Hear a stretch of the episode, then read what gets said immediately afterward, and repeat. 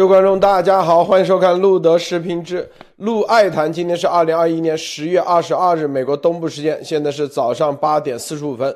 啊，拜登啊，总统啊，美国总统拜登在昨天在 CNN 啊的节目里头回答这个主持人啊叫库姆的提问的时候，明确啊，将美国将保卫台湾啊啊，这个随即白宫说，美国一贯对台湾的政策没有变。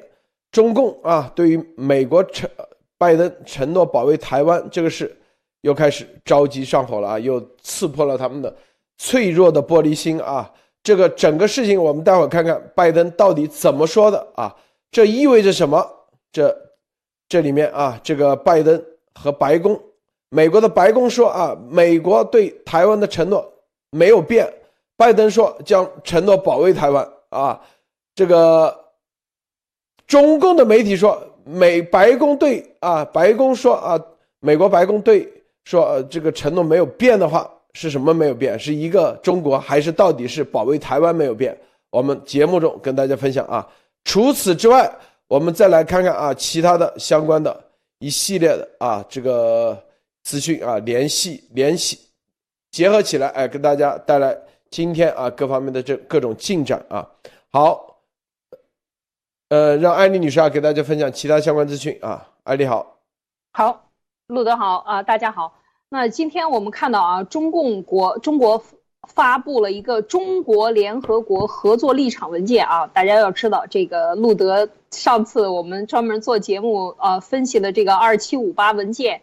以及这个在联合国的还有这个合法性的沿袭的问题呢，就是持续的在发酵啊。中呃这个环球网呢今天发的这一篇文章呢，的啊，当然这个主要讲了是他讲这个呃今年是中华人民共和国，他讲是恢复联合国合法席位五十周年，其实他从来就不是恢复啊，他是抢夺。我们之前讲过这个，这就是嗯他的他的言辞啊，他的。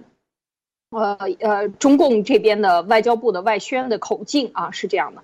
然后，当然他说这个立场文件展现五十年啊中共国对联合国各领域做出的贡献等等等等，讲着这个这一篇文章呢，可以看出来就是现在在这个时候，这个中共的外交出现了非常大的危机，就是它的合法性的危机，还有群各个群里面不带他玩了，包括最重要的就是从 WTO 以后的这个 C。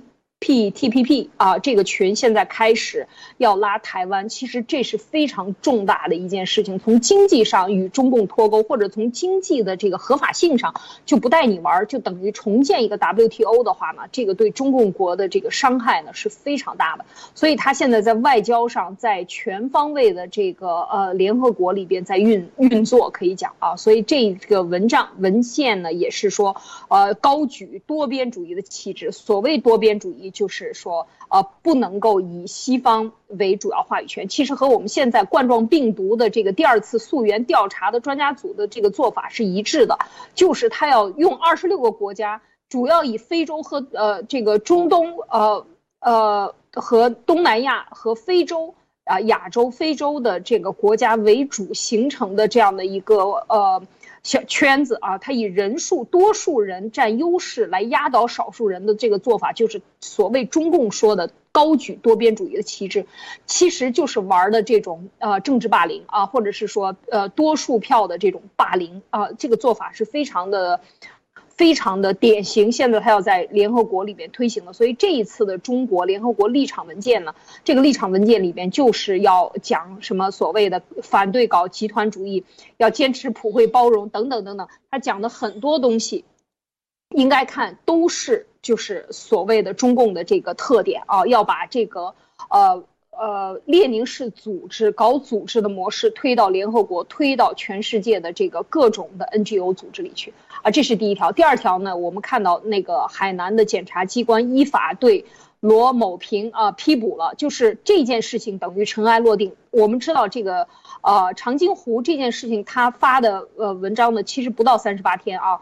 但是不到三十八天就已经这么快速的批捕，而且马上这个网上网站就开始公布出来了，就是等于对中共现在言论啊，你只要不支持红色的，现在叫做侵害英雄烈士名誉、荣誉罪啊，就是完全是呃，可以讲就是言论罪了啊。这样的话，就是你敢对这些人进行嘲笑都不可以，就已经批捕，批捕就是刑事，啊，刑事逮捕了啊，就是等于是进入到下一个阶段。所以我们看这中共国对言论、网上言论的收紧啊，越来越紧。而这个长津湖，我们知道就是谁敢挑战他，谁敢说他啊，就要开抓。这个这个已经是一个非常啊明显的信号。好的，路德就分享这些。啊，这个咱们看啊，这位观众啊叫叫 George Cole 啊的路德社长啊，艾丽女士及路德社各位早上好，感谢你们为大家一直坚持高瞻远瞩，从未来解读当下，由衷的感谢。日拱一卒，吴有进、工部唐捐啊，终入海。他是这位推友啊，这位咱们的观众，昨天买了这个股票啊，这个 川普总统股票说涨了五十了，现在应该六七十了，已经一天啊，一股涨六七十是很恐怖的啊，大家知道一天时间翻了三四倍，你想想，你像如果是啊买了一万块钱翻三四倍，就变一天变成五万啊，五六万。这有个网友在上面观众说啊，跟着丫头啊。搞了这么多，可赚过？嗯，就说乔治这是挣了多少钱啊？丫头忽悠好几年，鸭毛听了丫头的话，可挣了有一毛钱吗？好，这个现在是涨到九十了，我天哪，太吓人了啊！那个 Zero Hedge 说能涨到一千三，我天，如果是翻一百倍啊，我天，吓人啊！咱们。继续啊，咱们的节目，这个娇娇哥说啊，这个听路德社节目啊，就是真是可以赚钱啊。这艾丽女士你怎么看啊？这个咱不能给自己脸上贴金，咱不是，这是他自己啊，自己去买的啊，就是你怎么看啊？对，我觉得这个就是呃，对事物的分析呃带来的，因为因为投资是最注重钱，是最注重情报的，而情报的分析。就是差一点，就是一层窗户纸，非常的薄。你把它捅破了，你就看见了；你没捅破，它对你就是一个谜。所以我觉得，就是呃，当然这是投资上讲，我们最主要还是要讲，就是川普他的这个做法。我们其实昨天啊分析了很多关于他这做法，真没想到这一天涨这么多。那他未来的，因为他还没有上市，所以就是应该讲上市前的这种。呃，他用这个上市公司啊做这个呃真相平台、真相社交呃的这个平台的话呢，他现在还有几个月的时间，我相信上市以后可能会呃更更加的火爆。只要他的技术和他的操作流程，大家可以去关注，可以去研究啊。我们其实也帮着分析了一些，所以这个就是说，呃，你只要看对了方向，它的走向是对的，它的做法是对的，它的期望值是高的，那你。剩下就是你自己了，所以我相信所有做这种财务投资的都不是傻子，大家都能够看到。这个刚才这这位啊，这位推友，这位朋观众啊，他的自己挣了一天五十，那我相信未来还还是会有很大的增值空间的啊！真的是，这个就跟鸭王没法比了，他那边完全是圈钱骗钱啊，最后连本钱都不会还你，这是非常可怕的一种这个，完全是诈骗啊！好，路德。我是没钱啊！如果我这 G 系列投的五万美金，如果手上在手上，我肯定昨天买了，并且昨天咱做节目来不及买啊，是不是？正好做节目的时候，它涨到九十了啊啊！这个咱们不在节目中啊，我们只分析啊事件各自买或卖都是各自的啊，各自自己啊独立自主思考的结果啊。我啊，这个咱们绝对不承担责任，绝对不是像丫头说啊，这个买了什么啊？这大家鼓励大家买，这个马上能涨一万倍，那纯粹胡扯啊！好，我们今天看啊，这个拜登啊，美国总统拜登昨天在马里兰州的首府啊巴尔的摩一次市政厅的会议上，接受了 CNN 主持人库莫啊，就是那个纽约州州长啊性侵啊，然后被被迫辞职的那个库莫的弟弟。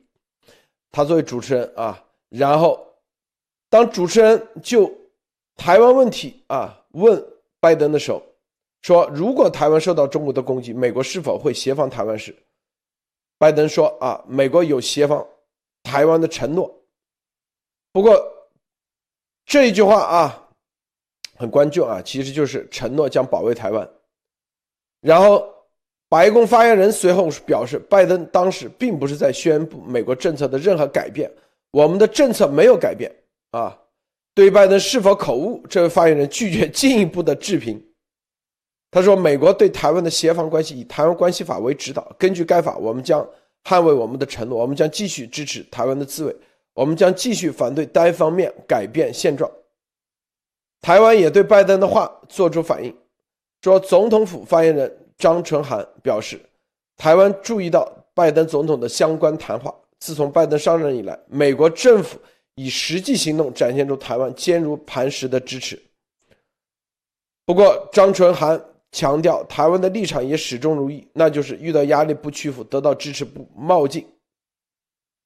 好，我们看啊，这个中共啊是什么反应？中共，你看，这叫做观察者网说，拜登承诺保卫台湾，公然违反中美三个联合公报，白宫再度火速澄清对台政策。未改变啊，中共是这样解读的。然后这个南华早报啊，拜登若中国大陆发动攻击，美将履行保护台湾承诺。中共的反应当然了，毫无疑问啊，又是什么？说公然违反中美三个联合公报啊。这个拜登这是第二次啊，之上一次是在阿富汗撤军之后，他说啊，我们对台湾有协议啊，当时说我们跟台湾之间有协议。后来啊，白宫发言人随后立即表示啊，这个对台湾的关系是以《台湾关系法》为指导。啊，这一次再一次承诺啊，对台湾的保护。啊，白宫呢又说我们的政策没有变，中共呢解读说啊，这个政策是啊对一个中国啊三个联合公报的政策没有变，但实际上啊到底是什么政策？我的观点依然是之前。在阿富汗的事情上，就是美台之间是有安保协议的。这个拜登实际上又一次、再一次啊，就美国总统再一次明确对台湾的承诺啊，对台湾的保护，实际上是超越啊台湾关系法的。因为台湾关系法啊，只是说向台湾提供防御性武器，但是在台湾一旦受到中国攻击。美国是否会军事介介入保卫台湾的问题上，美国长期以来是战略模糊的政策。但是啊，拜登在节目中明确的说，将保卫这个岛屿，实际上是超越台湾关系法里所明确的，因为台湾关系法只是说提供防御性武器，啊，然后的拜登啊说将保卫，实际上就是。已经啊，这个战略模糊的政策是已经明确化了，但是白宫呢说啊，我们的政策没有变，所以这个政策没有变这个事情上，一直以来啊是中共最想要知道的，到底是什么政策？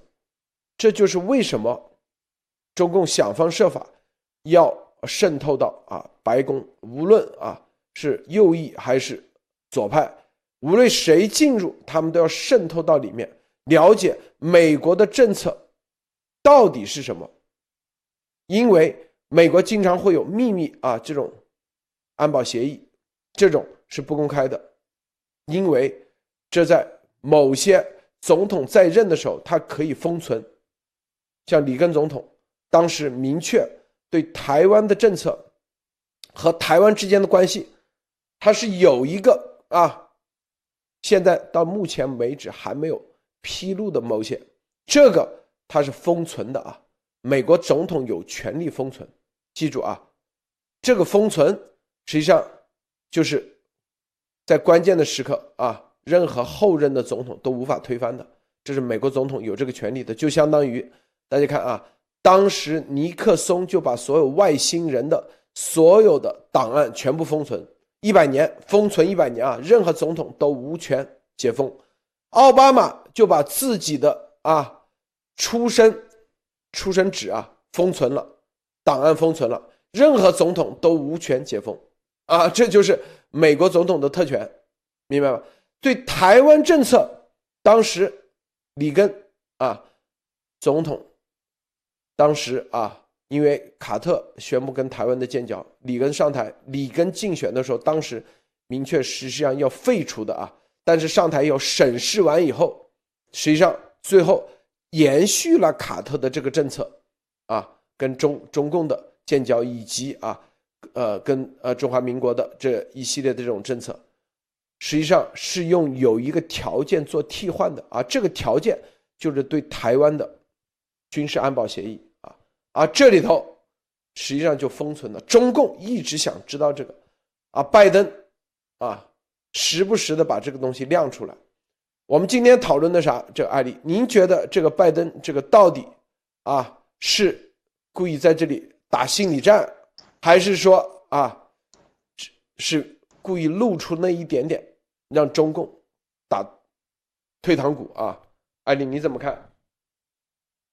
嗯，我首先觉得这个情报呢，这个应该讲路德是呃，其实说了一段时间了啊，就是讲，呃，美国和台湾之间的安保协议到底有没有，是什么样的啊？这个中共一直在探究这个事情，但是这个这个 不是空穴来风，像拜登已经呃口口误，所谓口误，无意中泄露出来，当时就是说我们是有安保协议的啊，防务协议的。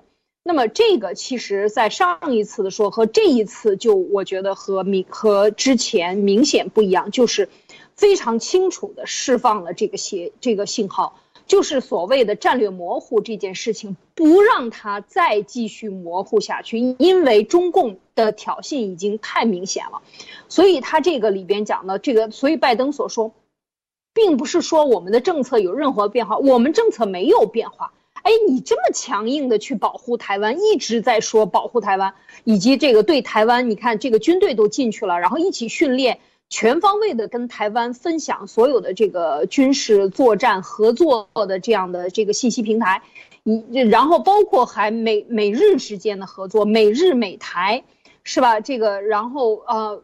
包这些都在一些共同的演练，那这种的密切的合作到底背后支撑的协议是什么？我觉得这是中共一直要探底的，一直在试探，不停的试探。所以我觉得这个拜登等于就给出了一个，给出了一句啊这样的这样的话，其实背后含义是非常深的。就是我他说我们有承诺啊，这个拜登在这个。回答 CNN 的这个呃嗯市民大会的这个问题说，呃台湾若遭到中国的攻击，美国是否防卫台湾？你看他问的非常具体了，说会，我们对此有承诺。那这个是什么？其实这个其实就等于把它挑明了，不再战略模糊政策了，等于就是我们对台湾，美国对台湾是有承诺，而这个承诺并不是三个联合公报，也。不简简就是中共认为的对中共的承诺，美国对这整个的大中国政策里边，对台湾是应该是是为首的。中华民国是最早和台湾的这个建交，然后发生的这个中共抢夺大陆的这样的一个变化后，他要确保他法律的这个延续，他一定是有相关的东西。另外呢，刚才路德讲到一点，就是说，呃，像这个里根呃上台以后。呃，在考虑对中国的政策的时候，特别是里根，你看，你看他对，嗯，啊，冷结束冷战，对苏联的这样一系列做法，他是非常强硬的。那么他当时要对中国的这个呃政策要发生改变的时候，没有改变，那又加强了一些相关的协议。刚才路德说了，这些我觉得可能都是一些机密的啊，保卫台湾的一些协议，特别是在。签三个联合公报，就是联合公报在这个七七九年前后建交前后发生的这些公报的时候。呃，美国是紧急和台湾是签署了协议的。那么这个协议能够公布出来的是台湾保护法，但是没有公布出来的是什么？为什么这么强有力的这样的一个承诺啊？这个叫承诺啊。所以我觉得，呃，就是有这样的协议。那现在也把这个协议呃挑明，但是协议内容肯定它是保密的。中共想知道可能是拿不到的。但是这个保密级别这么高，而且这个军事防防务的这个级别应该是。呃，很高的，看现在的他们之间的这个联动啊，路德。这个啊，上一次啊，是你看上次拜登是在啊，在 ABC 啊的这个节目里头，他当时是怎么说的啊？他说啊，我们对北约第五条款做出了神圣的承诺，那就是如果世上有人入侵盟国或者北约盟国采取行动，我们将做出回应。这个情况与我们对日本、韩国跟台湾都一样啊。所以当时啊，这一句话一出啊，是吧？整个华人这明确的就是对台湾的保护跟对本约的盟国是一样的级别啊。这是拜登当时这样说的。昨天在 CNN 又明确说将保护台湾啊。大家知道这个，我们之前跟大家啊。就是我们任何事情啊，也记住是要从法律的角度去分析这个。美国第一有没有权利啊？法律上有没有权利和义务？第一有没有义务？第二有没有权利？什么叫义务呢？啊，第三有没有责任？是吧？就是说啊，台湾的事情跟美国，如果是盟国关系，那就是义务，那必须得出兵保护。那，是吧？什么样是盟国？你像北约啊，它就是盟国关系。所谓的义务就是供需双方，就是甲方乙方的关系。其实大家把这个事情放在啊，你普通人，你这个家是吧？如果交了税，一打电话，警察就必须来你这里，这就叫义务，是吧？你不打电话，警察他就不会来；但一打电话，他警察就必须来。他不能不来，必须来啊，是吧？那你平时就得交税，啊，就是你不交税，他也得来，跟交税没关系，跟啥？跟你这里到底啊，是不是这个警察的这个相应的这个区域有关系，是不是？所以台湾是不是啊这个国际秩序的里面的一个一个节点？就是你这里。比如说，就是我们之前说，你这个地理位置，你到底是处在这个国际秩序这之内，还是处在国际秩序之外？那国际秩序就意味着，就是你的法律就是国际秩序，你这里遵循的是什么样的法律体系，就决定了你到底是什么样的国际秩序。因为法律跟什么东西有关？跟所有的财产、跟人啊，你的人权、你的法财产又跟什么有关？跟这个国际秩序它是串在一起的。比如说，你这里的一栋房子，是不是别人用你的这栋房子在美国纽约纽交所上市了？别人纽交所的每一个人买了你这栋房子的所有的股票，是吧？你就必须得承诺美国，你的就必须承诺在这对这栋房子进行保护。这就这个逻辑，最基本的逻辑，大家基本就可以看看台湾的啊。这个资产啊，地契以及台湾的上市公司，这所有的在美国，是不是是不是能能够得到保护的？那最基本的逻辑是吧？啊，如果就那北朝鲜的，你看美国会不会？你北朝鲜一栋房子在美国能不能交易？交易不了。你阿富汗的能不能交易？现在交易不了，是不是？这你没有容易国际制，因为这是要建立在法律体系之上的。这就是为什么香港一旦脱离这个啊国际秩序的认可，说白了，它的法律体系只要不被西方啊这承认的话，它的资产价格将变成零，没任何意义了。美国不会对你进行保护，就像你这房子不在警察的保护范围之内，你哪怕是黑社会保护。黑社会对你保护，哪怕你这房子很安全，你在市场上也不能交易。为啥？因为你在市场上是没有价值的。这就是体系，这就是国际秩序。它背后所谓的国际秩序，就是背后的法律体系。台湾那绝对是在国际秩序之内，这就叫义务。第二，美国有没有权利来保护？是吧？权利是啥？就是说能不能进入你家？就是警察，是不是？你这里头有没有权利进入你家来保护，还是只能在外围？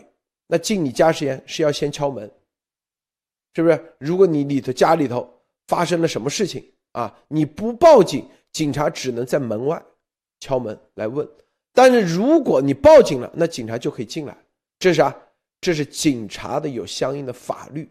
这就是你的美国的军队进入台湾，你是要有前提条件的。台湾先得允许美国军队在某种情况下进入，是不是？那台湾先得要报警，先得，是吧？在什么情况下美国军队进入来进行保护台湾、保护维护这个国际秩序？所以他进入台湾，他是两个条件的具备。第一，啊，第一什么呢？你这个是在国际秩序内。第二，你得让别人进来，你不让别人进来，美国军队也进来不了。所以这里头，你看很多事情，白宫和美国总统之间的谈话是没有矛盾的。拜登说的是啊，是在中共武力侵台情况下，美国第一时间，就像你这家如果有人啊有劫匪，那不需要你打电话，邻居打电话。报警，你就可以进来了，这是他有这个权利。第二点，白宫说的是啥？这个从关系从来没有变，就是说美国不会主动进入台湾，为啥？你那就叫啊，除非就像那警察不可能吃多了没事干，在你家待着，警察在你家待着，在美国那也是，是不是？也是侵犯你的私有财产的产权，这是美国的法律很严格的，你只能说打电话，警察来问一下，马上走了，在门口问一下，警察都不会进屋。两个条件，两个概念，是吧？所以说啊，大家就可以看到，这个所有的是没有任何矛盾。美国对台湾的所有的啊承诺是从来不会有变化的，因为这。其实台湾就已经签订了相应的协议，给美国，就是啥？关键时刻你可以进来，就相当于你啊到了这个屋子里住，实际上你就已经你在屋子里住，你已经签订了这相应的很多协议，就是警察可以到你家来，什么？如果你家出现什么什么问题的时候。为什么？因为你买这个房子必须得买保险，这保险就让你已经签订了这所有的协议，而这个协议跟那个警察那个又是相关联的，知道吗？否则你这个房子不买保险的话，你这房子就无法上市交易，是吧？你就无法过户，啊，你住在里面也是没有保险，也是也属于非法。说白了，台湾其实就你台湾的所有的私有财产。你要在国际市场流通，你就必须得签一个保险，这个保险后面盖的就是啥？就是台湾和美国之间的保险公司的一个总的协议，而总的这个协议又牵扯到安保，就这么简单，这就是逻辑，这就是啥？就台湾啊，已经在某种程度早就已经跟美国之间签订了，就是一旦出事，台湾。会让美军进入，这个承诺做到啊，就是台湾已经，他一定是签了这玩意，是吧？现在阿富汗是没签这玩意，那关系不一样。阿富汗之前的加尼政府根本不愿意签这东西，还让美军退军啊，要美国美军撤军，撤完还不愿意签这相应的融入国际秩序的安保协议。中共也是一样，俄罗斯也是一样。是吧？俄罗斯说啊，这一块我自己来保，不需要你，不需要你这个北约或者联合国啊，西方的，中共也是一样。这就是具体的区别，这个区别就决定了你中共国的资产价值在美国，根本你直接用资产，你去到美国你试试，你说你的房子啊，在美国的银行贷款，贷得了吗？贷不了，你先得在中国银行贷，贷完以后，然后再把钱转出去。你直接在美国的银行是贷不了的，这就是，这就是啊，所有的一切都建立在一个什么一个协议的基础上。这安女士分享一下。对这个，我觉得这是跨跨州的这样的一个跨大洲的跨大洋的这样的一个安保协议和整个秩序的维护，靠的是什么？这个是一个非常根本和基本的这样的一个呃秩序的建立，呃，就是中中共是不希望告诉你的啊，它是全部都是有协议的，按照这个承诺就像北约的承诺，就是上次刚才路德讲到，上次就是说对台湾的承诺和保护和和北约任何成员国是一样的，所以这件这一句话说出来，其实就是已经把。台湾的地位和这个成员国之间、盟友之间的协议，其实已经爆出来了，就这样的一个关系，就是，嗯，那他是一个有国际警察，他来维护，然后各各自来出，到底怎么出钱，他都是有协议的，然后怎么维护。怎么样形成联盟？遇到什么情况下打击美？这第五条打击美北北约的任何一个成员国，都是对北约全部成员国的，就是对北约的一个宣战。这些都是在协议里写的很清楚。就像我们说第五条，那是因为在协议的第五条里边是这么写的，约定嘛。所以这个时候就是说，整个的一个大的国际秩序，它还是靠这些大约定来形成的。所以这个中共他想打破这种约定，或者说他不对内。他对内宣传的都是这种，呃，所谓的战狼文化、流氓文化，说咱们这个一闹翻了就吵架，是吧？就像打架一样，根本没有一个章法，或者是没有这个法律的一个概念输入给中国人。而事实上，这个国际秩序一切都是按照秩序，秩序是什么？就是规矩啊。中国人讲的规矩，就是所谓的，呃，所有的这个协议啊和这个呃这个合同。那么他就要按照这个合同来去做，这就是一直以来讲的这个海洋文化。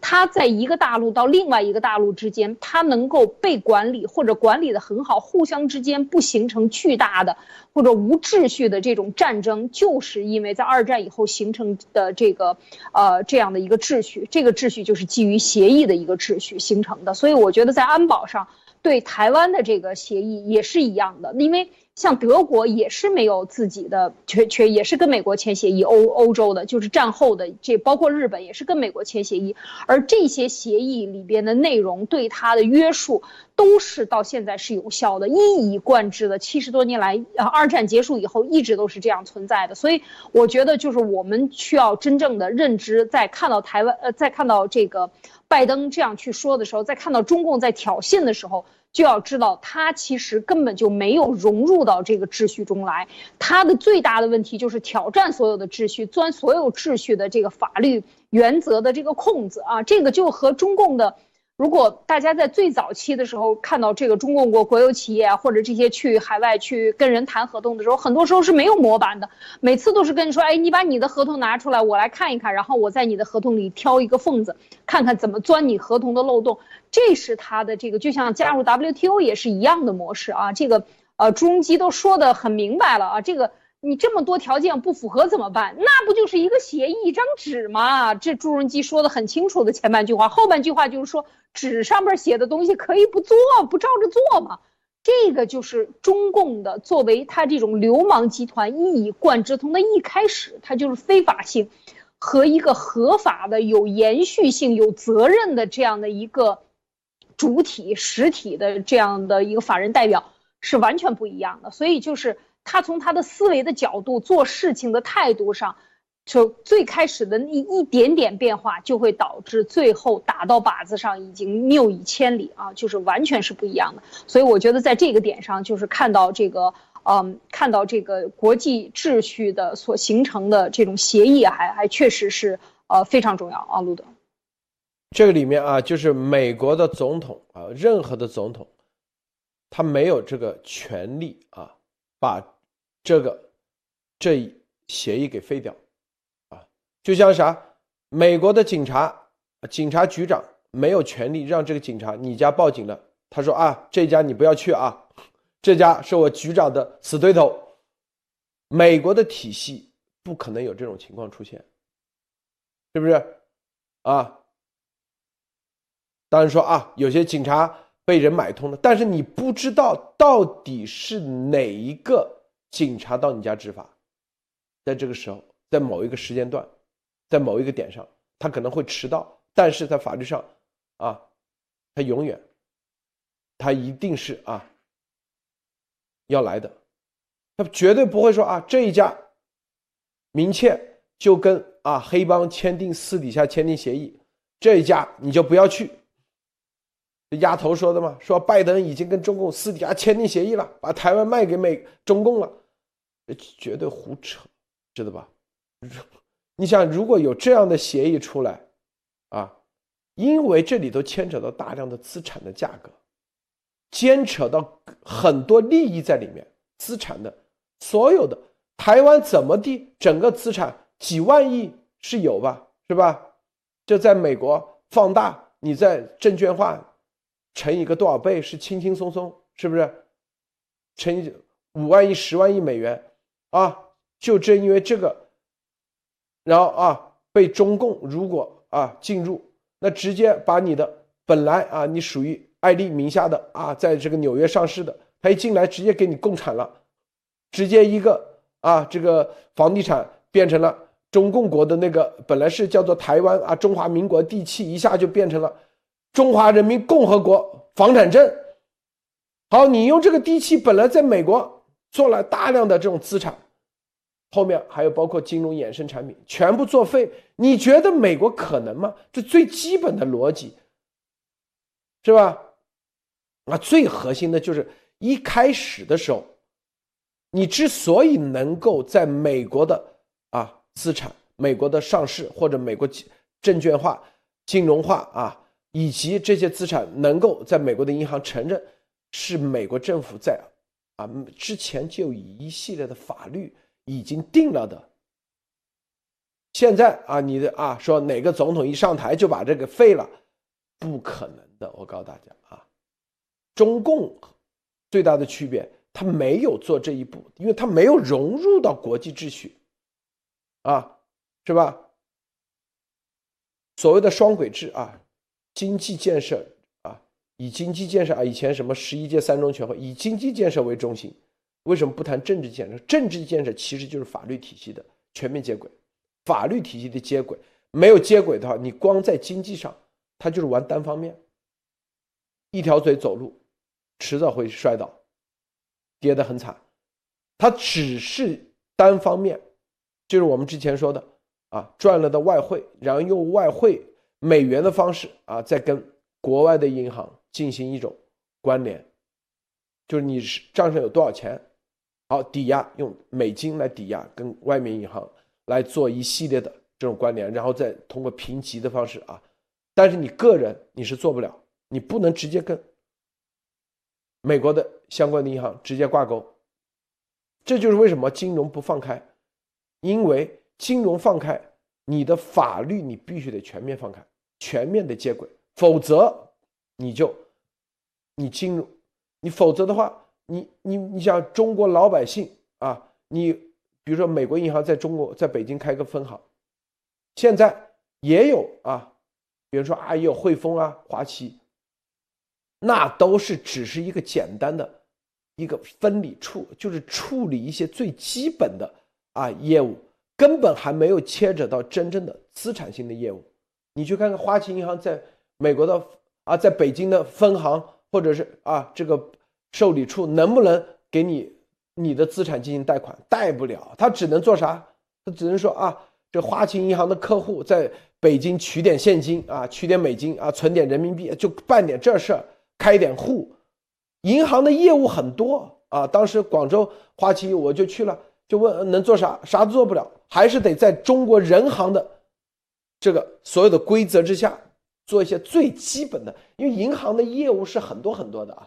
最基本的业务就是取钱存钱，这个取钱存钱不牵扯到你的别的东西，是不是？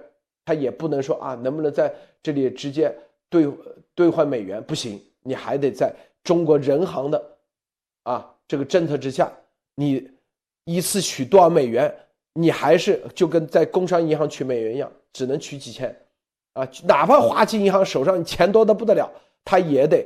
啊，美元钱多的不得了，你在中国的业务它只能取几千，你不能说啊任随意兑换，兑换不了，这就是啥？这就是你这就是金融没开放。金融开放一旦金融开放，实际上其实背后就是整个法律体系就得彻底要颠倒重来。这就是啥？这就我们之前说的最核心的是啥？因为你资产的个人的私有财产，最的天敌是什么？就是政府、政权，强大的政权强大的政府是你私有财产的天敌。所以，美国的现有的这个体系就是私有财产，它是神圣不可侵犯的，最高的。在这个之下，谁能够改变私有财产的属性，这些都是啊他的天敌。宪法保证，法律啊，在宪法基础上建立各种法律体系来保证私有财产，而中共是吧？所以，在美国，他就要把政府的权力不断的释放，不断的分解、分拆，最终都是保佑、保证私有财产，言论自由都是为保证私有财产。而中共，中共的这种体系，它是对私有财产最大的杀伤力、最大的伤害。这就是为什么，是不是？美国不可能让中共啊去入侵台湾，把台湾的整个游戏规则变成中共的游戏规则，变成中共的游戏规则，就意味着整个啊美国的这个基石，就是你保护私有财产由此建立的法律体系，最终形成的国际秩序，以及现在的这种文明彻底结束，是不是？没有任何。就是你啊，私有财产保护不了，那谁还给你交税？谁还跟你跟在跟你这个国际秩序玩？所以说啊，所谓的什么美国总统拜登已经跟中共啊私底下签好了协议，把台湾卖给中共了，这就是纯粹就是胡扯，逻辑上根本就建立不了。很多说阿富汗，阿富汗是没有融入，在融入的这个关口上，他放弃了。所以，美国那就你自己玩吧，是不是？因为我们刚刚说，你进入阿富汗，你必须得有几个协议，联合国是有协议的，有占领法，以及有联合国，你去，这就是很多说啊，为什么非洲很多国家落后？这些国家进行啊所谓的啊非殖民化的改造以后啊，自己这个当家做主了以后啊，自己的议会成立以后，他就选择自己保护。自己保护，用自己的游戏规则去做，那做不下去啊，玩不了啊，玩不转啊，是吧？他又不选择和这别人现成的规则去玩，不选择现成的规则，最终的结局，你看那些国家，那不就是军阀混战？这个艾利女士。嗯，这个说是这规则啊，就是加入到什么群，用什么样的规则，这个中共最最开始的时候其实都是想好的，就是毛泽东说的，就是不加入到世界的法律体系来。如如果大家现在在就是做做过跨国业务的，大家去看一看。仲裁在哪里？如果在亚洲，大部分是在香港。原来是香港和新加坡，现在香港可能仲裁也都不行了。就是说，这个呃，如果中共国想和国际做买卖，大部分为什么要选择在香港？就是还是一个法律体系不接轨的问题。法律体系不接轨，金融体系不接轨，它的这个金融的规范原则都不接轨，就是总是让你觉得。很别扭，到了这个中共国，他就暗箱操作，呃，什么表内呀、表外呀，什么这个一切他不按照这个规矩来做了，所以他在国内的这些东西在国际上都不通行，很难通行。那么也是花了很大的力气，可能才做成了，才把人民币做成了欧盟的什么货币篮子，什么之类的。这个在这个之前，它是非常难的，就是很难进行兑换的。这个为什么？其实就是中共要保护。我觉得刚才路德讲到了一个非常关键，就是公有制和私有制，它是一个天敌。这个公有制是什么？就是他没法决定这个是谁的。如果他没法决定，它是一个集体的，就是中共最喜欢搞集体所有制，集体所有就是集体所都不有。那么最后是谁有呢？其实就是党所持有，那这个就变得非常的模糊。那这个最后就没有办法，既然他没有利益的所得，他也就没有权利的所得。就最后大家都不是大家的。今天我还在看，呃，这个呃新华社爆出来啊，国资管理公布最新账单，家底更厚实，改革更推进。什么叫家底厚实？国有企业资产在两百六十八万亿。啊，国有资本权益七十六万亿，国有金融资产总额三百二十三点二万亿啊。然后呢，这个行政事业性国有资产，什么叫行政事业性？就是归一个机关，这个机关应该是老百姓选出来的，我可以，我让你花多少钱你就花多少，你我不让你花多少，你这个钱就得退税。就像澳门还有香港还也还有很多其他国家都有，这一年这个挣多了的钱是吧？每年给每个人每个国民发多少呃福利，你就要退回去把这个钱，这个没有在中共国是没有这么一说的，所以它总资产是多少？行政性事业国有资产还有四十二四十三万亿。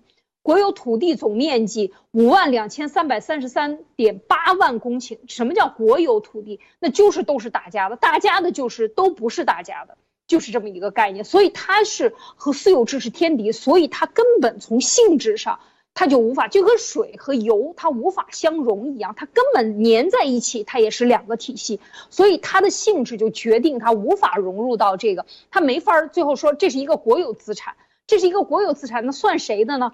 这算算党的，是持有人是谁呢？是呃党中央、中共中央什么什么什么？中共中央是谁？那又找不到人了。所以这个没有归属性就没有责任，就也就没有义务，呃就没有权益啊。所以我觉得这个就是和这个呃资本它是有了私有土地，所以我就有了这个权益，我就可着可以拿着这个法律文件在国际上去运行，我就可以抵押。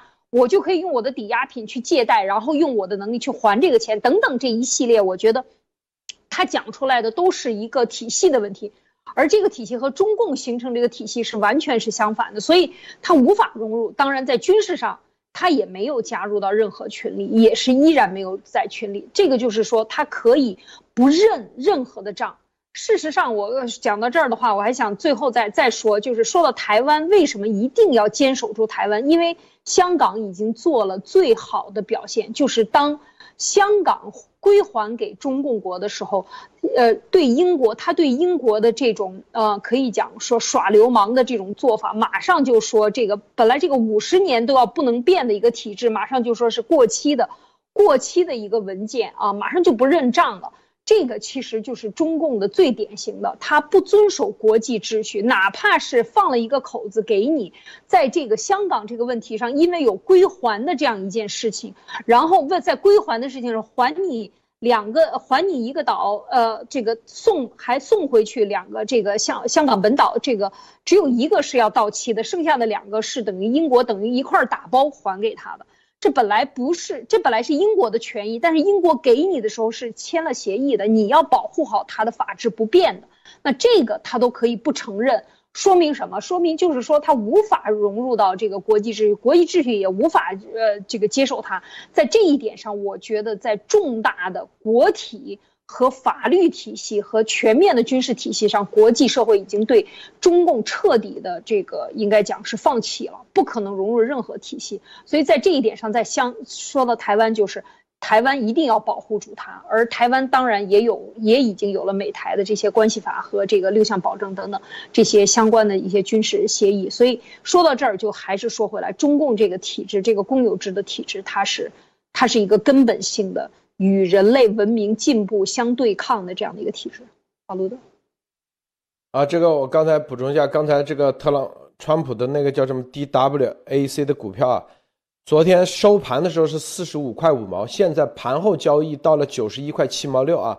美国它是分两种啊，一个就是开市的时候一个价，是是收盘的时候收盘，有的人在呃盘后是有人可以啊可以来买的是吧？啊。这个那只股票已经涨到一一百三十一块了啊，熔涨熔断了啊。那盘后交易啊，这个是说的是盘后交易啊啊，所以咱们说的不矛盾啊。说刚才涨到九十是盘后交易啊，盘后交易有的有的呃股票商他是可以进行盘后交易的啊。咱们散户有的时候进行不了盘后交易，但股票商是可以的啊。告诉大家啊，这个接下来我们看美国陆军报告啊。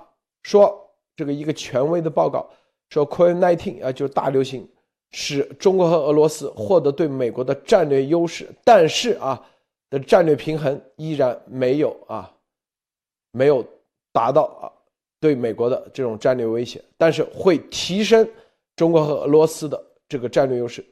战略优势主要就是因为更加啊集中权力啊，权力更加集中，并且这里头。对美国的这种在这种战略竞争上啊，由于有这种潜在啊，就是对美国的这种，因为大家在美国是吧，这个经济啊下滑，然后呢，美国在军队上的这种管理啊，比以前更加啊麻烦了，是吧？呃，各个要打疫苗啊，强制疫苗，让军队增加了不稳定性，然后在因为这一点，所以美国的军队部署上啊会存架。比以前更加难了啊！以前可能难度是一点零，现在要增加到二点零了，是不是？这就是它增强了这个中俄在军事上的啊这种优势。但是由于这个差距很大，所以美国对中俄的这个战略竞争是啊的这个平衡是没有被打破。这里头啊，这就是超限战啊这个报告。你看，他这报告题为《作战环境、大国竞争、危机和冲突》的这个研究报告啊，这个报告，这就是啊，超限战最终起到的作用，中共看到了，这就是啥？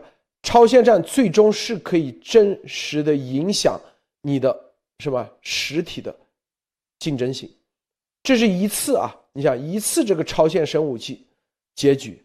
那如果再来个几次，那美国的美国的军事实力，你现在比如说啊，差距，说从呃之前是百分之啊差距百分之六十，现在变成了百分之五十五，再来个几次，那不就变成只剩下百分之二十？再来个几次，不就百分之十了？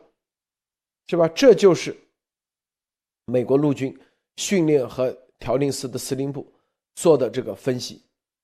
是吧？这就是啥？这就是超限生武器的威力。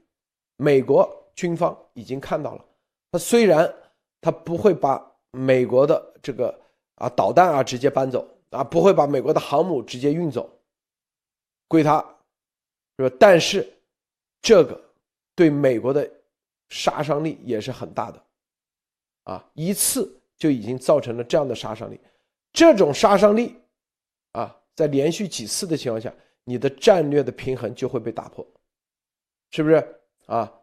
你这一次，那幸亏有严博士提前站出来。我们之前我们在啊夏威夷啊跟所有的这些美国人聊的时候，他们都认可，如果啊中共晚一点，三月份啊美国这个啊这个当时的禁令履行禁令再晚一点。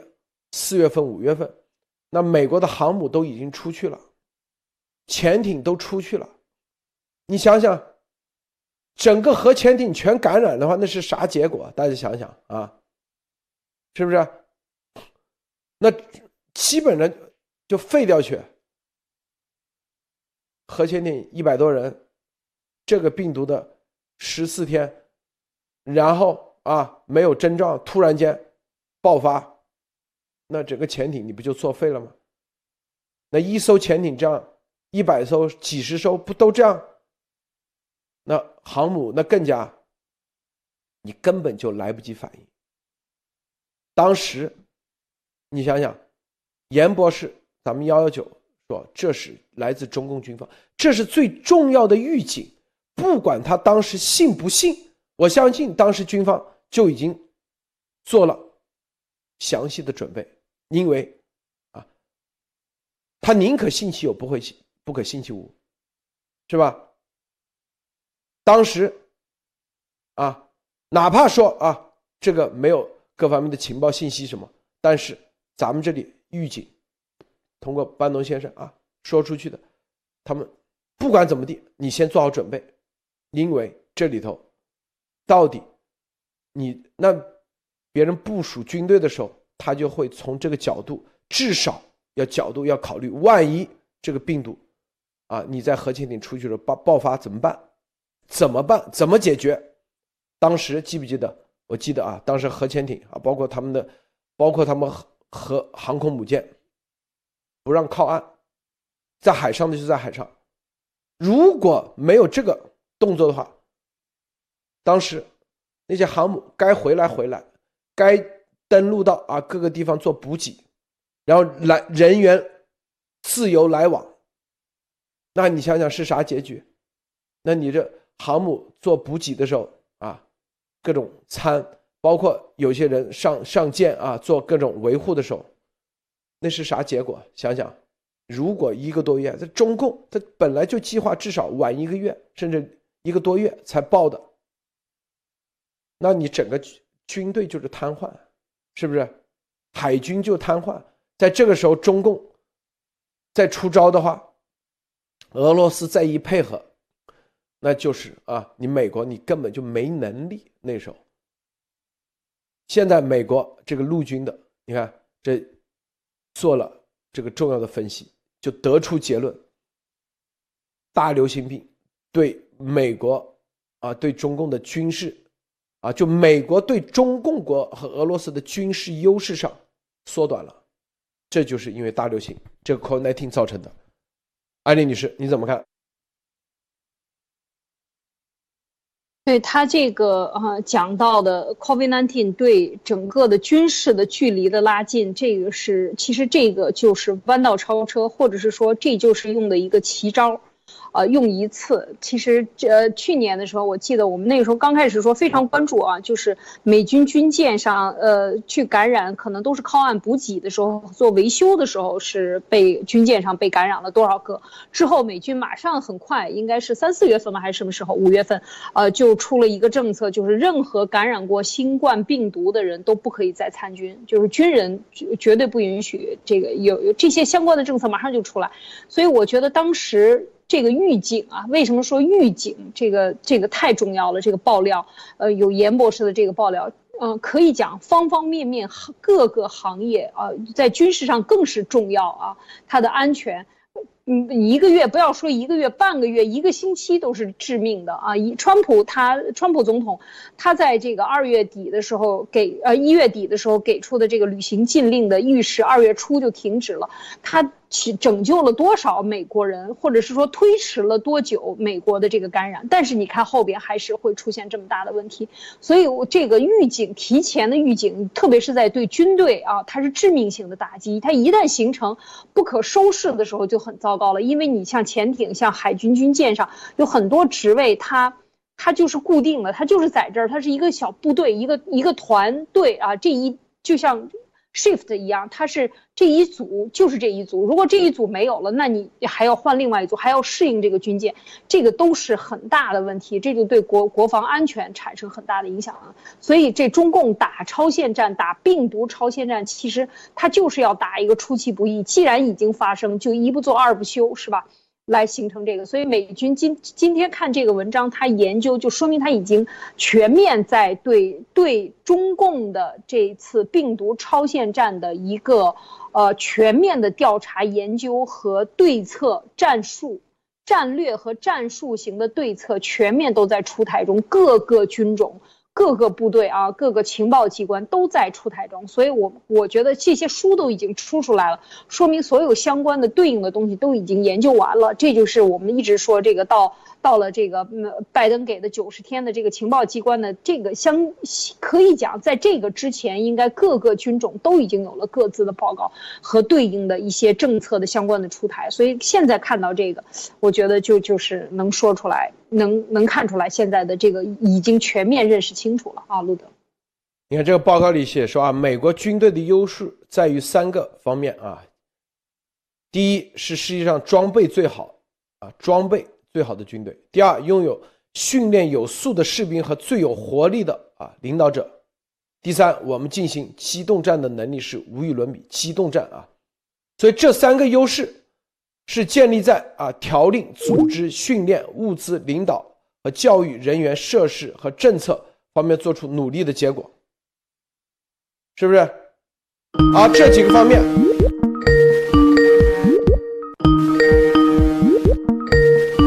稍等啊。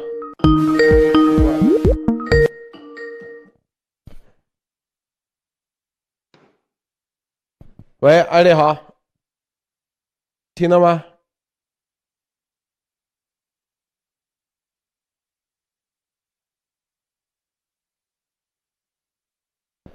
啊，这三方面的话啊，是建立在你看条令、组织、训练、物资、领导和教育人员、设施、政策做出的啊努力的结果。你想想啊，装备啊，中共国啊，装备他一时赶不上，但是在训练有有素的士兵如果被感染了，那你这个优势你就缩小了。具有活力的领导者如果被感染了啊，死掉了啊，得病死去世了，或者在突然间不能进行啊领导了，你的优势就减弱了。然后机动战，如果你不具备机动战能力了，本来要出去啊，来不及了，因为 因为病毒啊，比如说派艾丽开着 F 二十二，不好意思生病了，突然间。嗯然后一问，这个中队所有人都都感都都中了毒，你这个机动战就为零了，这就这概念。所以优势是建立这三个方面：超限生武器，至少把第二、第三训练有素的士兵，最具活力的领导者和进行机动战的能力，这两点彻底给你结束，给你削减了他的优势，他跟你的差距他就变小了。这就是啊，这个报告的价值在这里啊。艾丽，听到没有？能听到吗？能听到。